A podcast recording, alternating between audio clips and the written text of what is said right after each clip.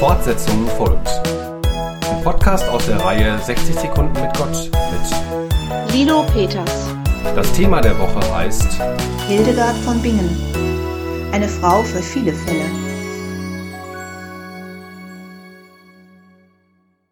Wer nässende Augen hat, wie wenn sie tränen, soll ein Feigenblatt pflücken, das in der Nacht vom Tau gründlich benetzt worden ist. Wenn die Sonne es an seinem Zweig bereits erwärmt hat, soll er es warm auf seine Augen legen, um deren Feuchtigkeit einzuschränken. Dieser Gesundheitstipp stammt nicht aus der Praxis eines naturheilkundlich orientierten Arztes, sondern aus der Kräuterkunde der Hildegard von Bingen. Mehr noch als durch ihre theologischen Werke wurde die Klosterfrau durch die natur- und heilkundlichen Schriften bekannt Heute gibt es den Ausdruck Hildegard-Medizin sogar als Marketingbegriff.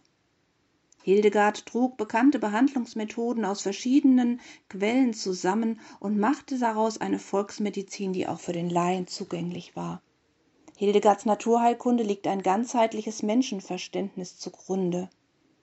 Drei Pfade hat der Mensch in sich, in denen sich sein Leben tätigt, die Seele, den Leib und die Sinne.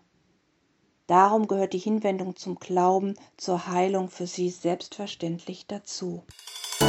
Fortsetzung folgt. Morgen bei der Evangelischen Kirchengemeinde Lippstadt.